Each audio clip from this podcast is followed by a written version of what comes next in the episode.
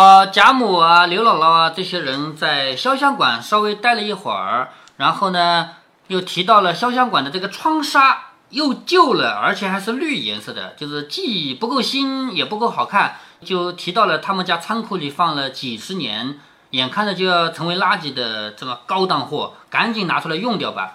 所以我们上一次也已经提到了啊，贾母这个人突然之间有一些醒悟了。把那个东西放在仓库里舍不得用，放个几十年以后成了垃圾，那多可惜啊！我可以给你讲一个我的故事啊，解放鞋的故事。你知道什么叫解放鞋吗？不知道。啊，我来搜一个图给你看看就知道了，什么叫解放鞋啊？那这就是解放鞋。哎，多看一点图啊。有什么特点？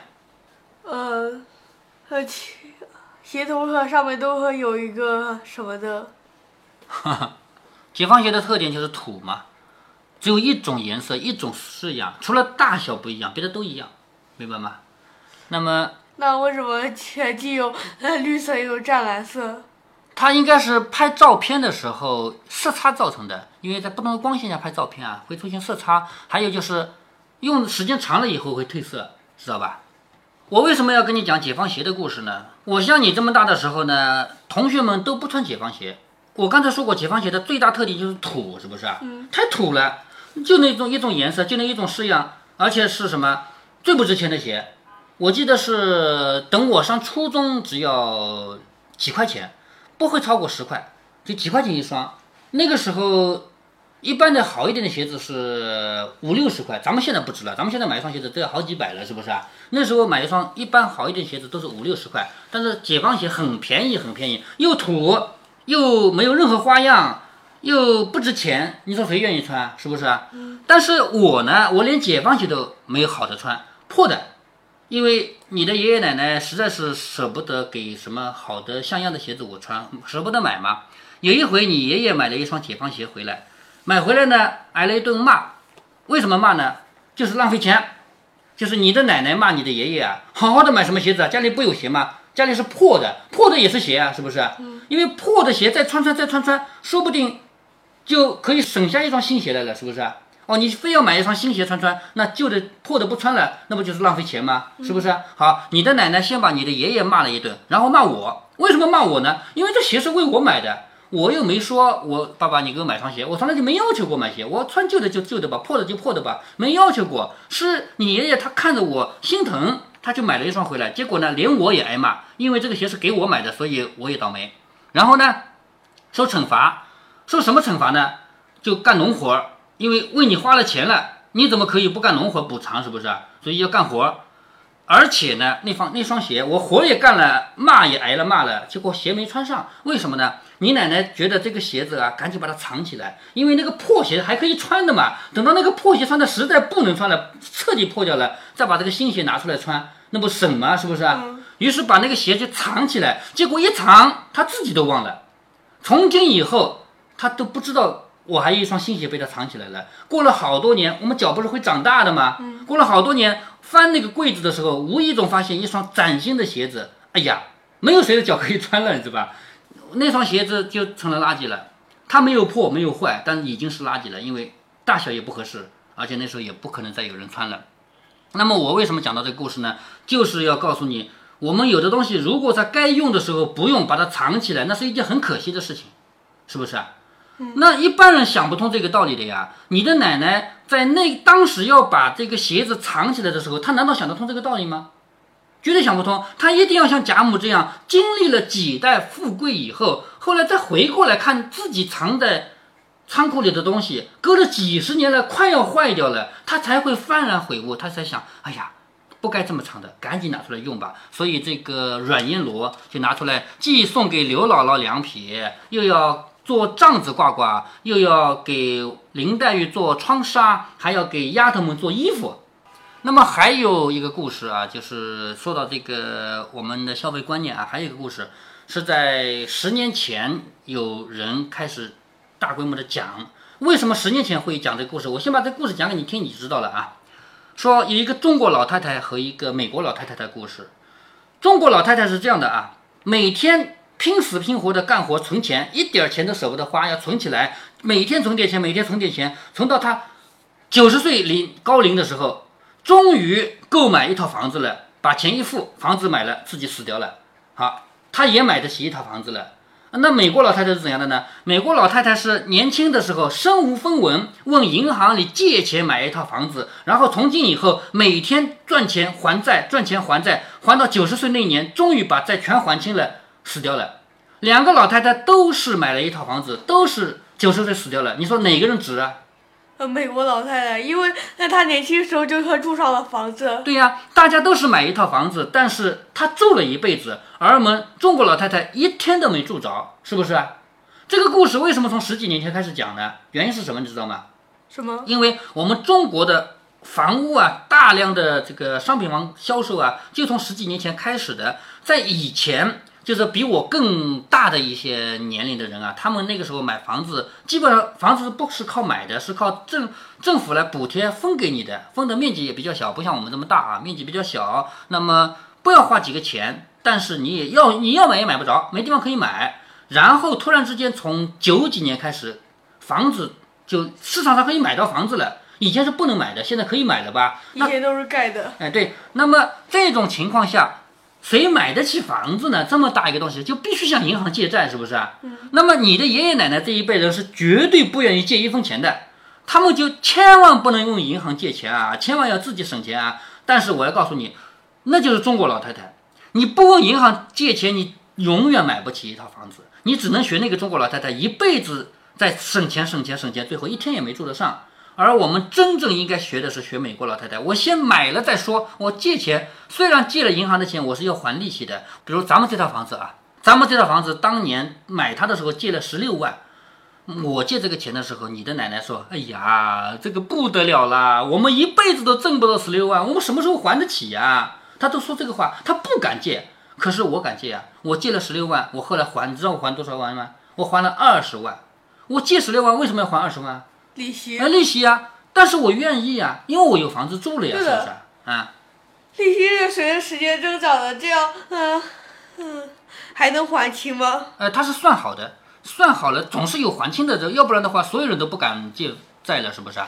它是算好的，就是我们按照你借的年数啊，按照你借的这个数量，我们这套房子当时借十六万还二十万，后来也还清了。那么如果说当时不按照这种方式来买的话，当时也去想办法省钱省钱存钱存钱的话，那到现在为止我们依然一家子都没有房子住，是不是这个道理啊？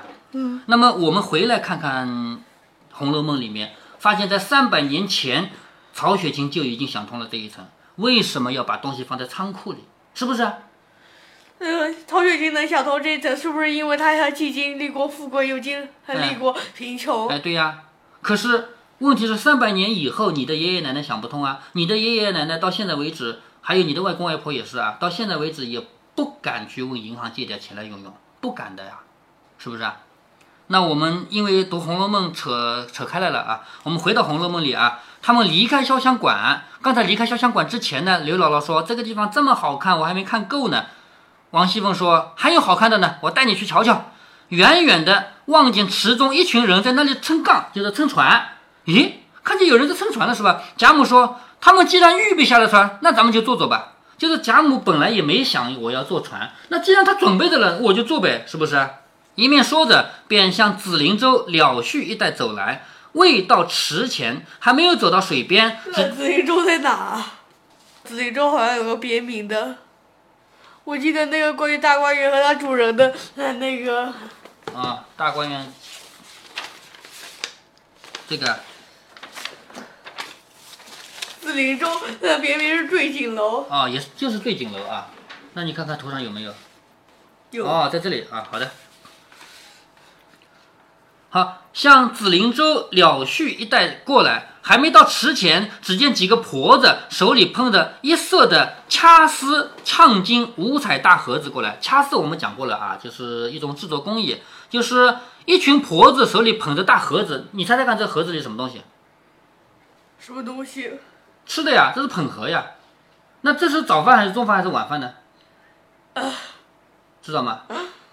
不知道。不知道，这是早饭，不是刚刚才才大清早吗？是不是？他们捧过来的是早饭啊！凤姐儿忙问王夫人：“早饭在哪里摆啊？”王夫人说：“问老太太吧。”我前面就跟你讲过了，王夫人是绝对不会出主意的，是不是？那么王熙凤去问王夫人说：“我们早饭在哪里吃啊？”王夫人说：“问老太太吧，让她拿主意啊，对不对？”说老太太在哪里就在哪里了。贾母听说，便回头说：“你三妹妹那里就好，你就带着人摆去，我们从这里坐了杠去，什么意思啊？就是你们带着人从陆地上走，把这个早饭送到探春那里去摆下来，然后我们从水路去，我们也去探春那里。”在整个大观园里面，每一个地方既可以坐船过去，也可以从陆地上过去，这都通的。嗯，所有房子都是临水的吗？呃，基本上都临水的吧。在这里面，我我这个图因为是没有颜色啊，如果有颜色就可以给你标出来。其实这个这种曲线是陆，这种曲线是水，每一个楼都可以同时从陆路走，可从水路走。好，你们从陆路过去摆早饭，我们坐船。到三妹妹那里汇合，凤姐听说回声同了，哎对，凤姐听说回声同了探春、李纨、鸳鸯、琥珀带着端饭的人等，抄了近路到了秋爽斋，就在小翠堂上调开了桌案，就是秋爽在里面有一个房子叫小翠堂啊，在那里调开桌案。鸳鸯笑着说：“天天咱们说。”外头老爷们吃酒吃饭都是一样的灭片相公。什么叫灭片相公呢？就是有一个像小丑一样讲故事的人。他说听到老爷他们在外面吃酒吃饭，是有一个人讲故事的。说我们今天也有一个这样的人，可以拿他开心嘛？咱们今天也拿他来当一个讲故事的人嘛？就拿他开心吧。李纨是个厚道人，听了就不解。就李纨这个人是比较老实的，就不知道这个灭片相公是谁。凤姐知道说的是刘姥姥，也笑着说：“咱们今儿就拿他取笑吧。”两个人如此这般的商议，你看啊，如此这般的商议，这是小说一般的写法，对不对？总不能说两个人商议这个商议那个全写下来了吧？是不是？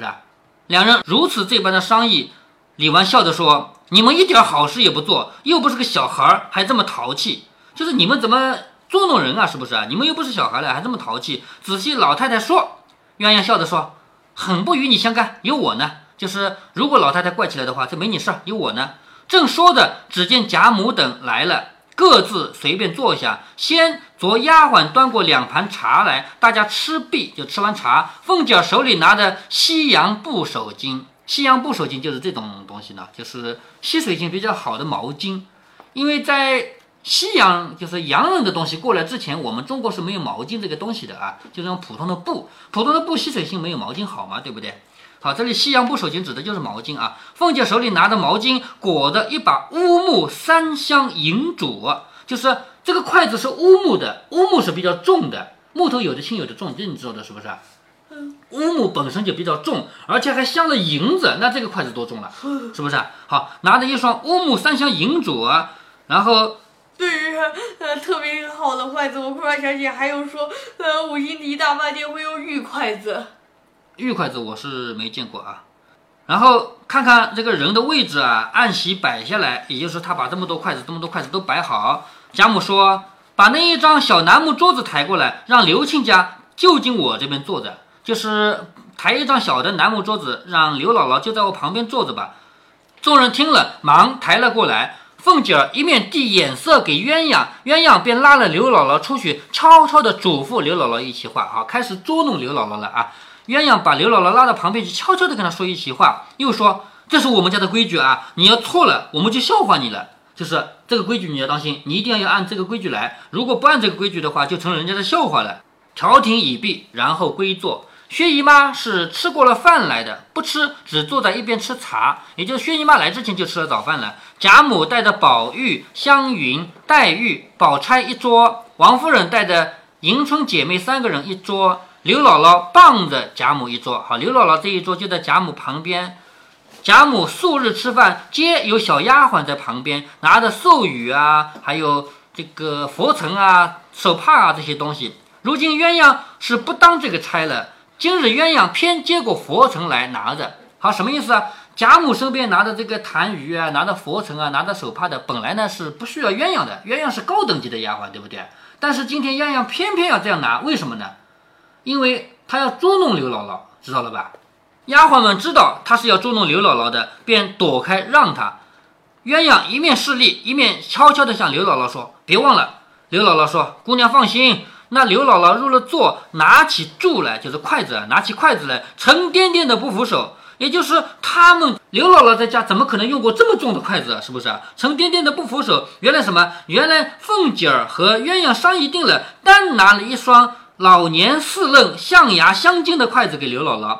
也就是说，别人的筷子是乌木镶银的，已经很重了，而他那双更重，是象牙镶金的，那更重了，是不是？刘姥姥见了说：“这个擦把子比俺们家里的铁线还沉呢，就是这个擦把子这个东西啊，比我们家里挖泥土的那个铁铲子还重呢，是不是？哪里犟得过他？”说的众人都笑了起来。只见一个媳妇儿端了一个盘子站在当地，一个丫鬟过来接去盖。比铁线还重。哎，这个是那这么重怎么吃啊？夸张嘛，但肯定很重了，是不是？只见一个媳妇端了一个盒子站在当地，一个丫鬟去揭开食盒盖子，里面是两碗菜。好，李纨端了一碗放在贾母桌上，凤姐儿偏捡了一碗鸽子蛋放在刘姥姥的桌上。好，刘姥姥的桌子上一碗鸽子蛋，其实就是鹌鹑蛋啊，圆溜溜的，筷子又是象牙的，你说它夹得住吗？用象牙筷子去夹鹌鹑蛋能夹得住吗？是不是？夹啊，嗯，接触。也一人在他蛋上戳个洞就好搞了。呃，这是你的做法啊。接下来刘姥姥呢就要出丑了。贾母这边说声请，因为吃饭的时候都要说，哎，你你动手啊，你动手啊，请，是不是？贾母说一声请，好，刘姥姥呢，因为刚才鸳鸯交代过她的，是不是？刘姥姥就站起来，高声的说：“老刘，老刘，食量大如牛，是个老母猪，不抬头。”然后自己鼓着腮帮子这样。这就是鸳鸯跟他讲的。如果贾母说请，你就要站起来说一段你们那里的俗语，要说的好听，要你做什么动作，这个就是捉弄刘姥姥。刘姥姥也是真的，这就是俗语。哎，但是刘姥姥这种农村干活的人，他会说什么俗语啊？对不对啊？他就说老刘老刘食量大如牛，吃个老母猪不抬头，然后鼓着腮帮子在那儿。众人先是发怔，就是众人一愣。后来一听，上上下下都哈哈大笑起来。就是这种话，他们从来都一个都没听过嘛，是不是？都哈哈大笑起来。接下来，作者要一个一个、一个一个写，每个人是怎么笑的了啊？如果是电影的话，肯定是这里拍拍，这里拍拍，是不是？那史湘云撑不住，一口饭喷了出来。好，第一个，史湘云喷了一口饭出来。林黛玉笑岔了气，伏在桌子上，哎呦，哎呦，就是笑的实在太没有力气了嘛，哎呦，哎呦了。宝玉早就滚到贾母怀里，贾母笑着搂着宝玉叫心肝儿，就是他也笑啊，心搂着宝玉叫心肝儿。王夫人笑着用手指着凤姐儿，王夫人为什么要用笑着用手指着凤姐儿呢？她想批评王熙凤，因为王熙凤这样捉弄人不好嘛，是不是？她想批评，可是她说不出话来了，她就笑着用手指着王凤姐儿，只说不出话来。薛姨妈也已经撑不住，口里的茶喷了探春一裙子，探春手里的饭整个都喝到迎春身上去了。惜春离了座位，拉着她的奶母叫揉一揉肠子，就笑得直肚子疼嘛，叫她的奶妈帮她揉揉肠子。地下没有一个不弯腰屈背，也有躲出去蹲着笑去的，也有躲到外面去笑的，也有忍着笑上来替她姐妹们换衣裳的，不是把衣服都弄脏了吗？是不是？好，只有一又有烹茶的，呃，又有烹饭的，对，只有两个人不能笑，就是导演，是不是啊？凤姐和鸳鸯两个人强撑着不不能笑，还只管让刘姥姥说吃，快吃快吃，是不是？刘姥姥拿起箸来就拿起筷子来，只觉得不听使唤，说你们这里的鸡也俊，下的蛋也这么小巧，怪俊的，我就操囊一个。什么叫操囊呢？其实是土话俗话，比较难听的啊，就是我来弄一个。众人方住了笑，听他这个话又笑起来。就众人刚刚停下来笑，听他说这个鸡长得俊，下的蛋也这么小巧啊，是又笑了起来。贾母笑的眼泪出来了，琥珀在后面垂的，就是笑成这个样子，琥珀在后面垂垂。贾母笑着说：“这一定是凤丫头这个出侠鬼闹的，快别信了他的话，就是这种事情肯定是王熙凤做的嘛。”那刘姥姥正夸鸡蛋小巧呢，要操囊一个呢。凤姐笑着说：“一两银子一个呢，你快尝尝吧。那冷了就不好吃了。所以下面就要让他来吃鹌鹑蛋了，是不是啊？啊，骗他这个蛋很贵的，一两银子一个的，你冷了就浪费了，是不是？那就相当于呃 刘姥姥一年的生活费。对呀，那怎么可能一个蛋要一两啊？是不是？就是骗他嘛。刘姥姥生着。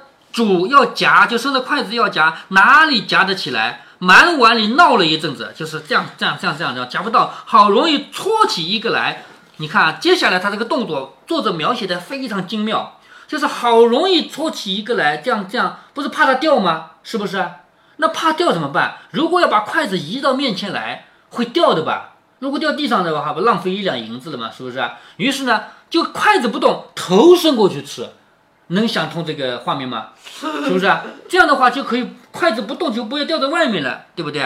所以他好容易搓起一个来，然后伸着脖子在那吃，偏又滑下来滚在地下，就是这个蛋还是没吃到嘴里，滑下来滚在地下，忙放下筷子要亲自去捡，早有地下的人捡了出去，就是滚掉了吗？就赶紧去捡，一两银子呢还得了是吧？赶紧去捡，已经被别人捡出去了。刘姥姥叹着说：“唉。”一两银子也没听见个响声就没了啊！也就是说，如果我们花钱，那得有点效果呀。比如说，我花钱买个锣回来敲敲，还有点声音的，是不是啊？是吧？一点声音都没听到。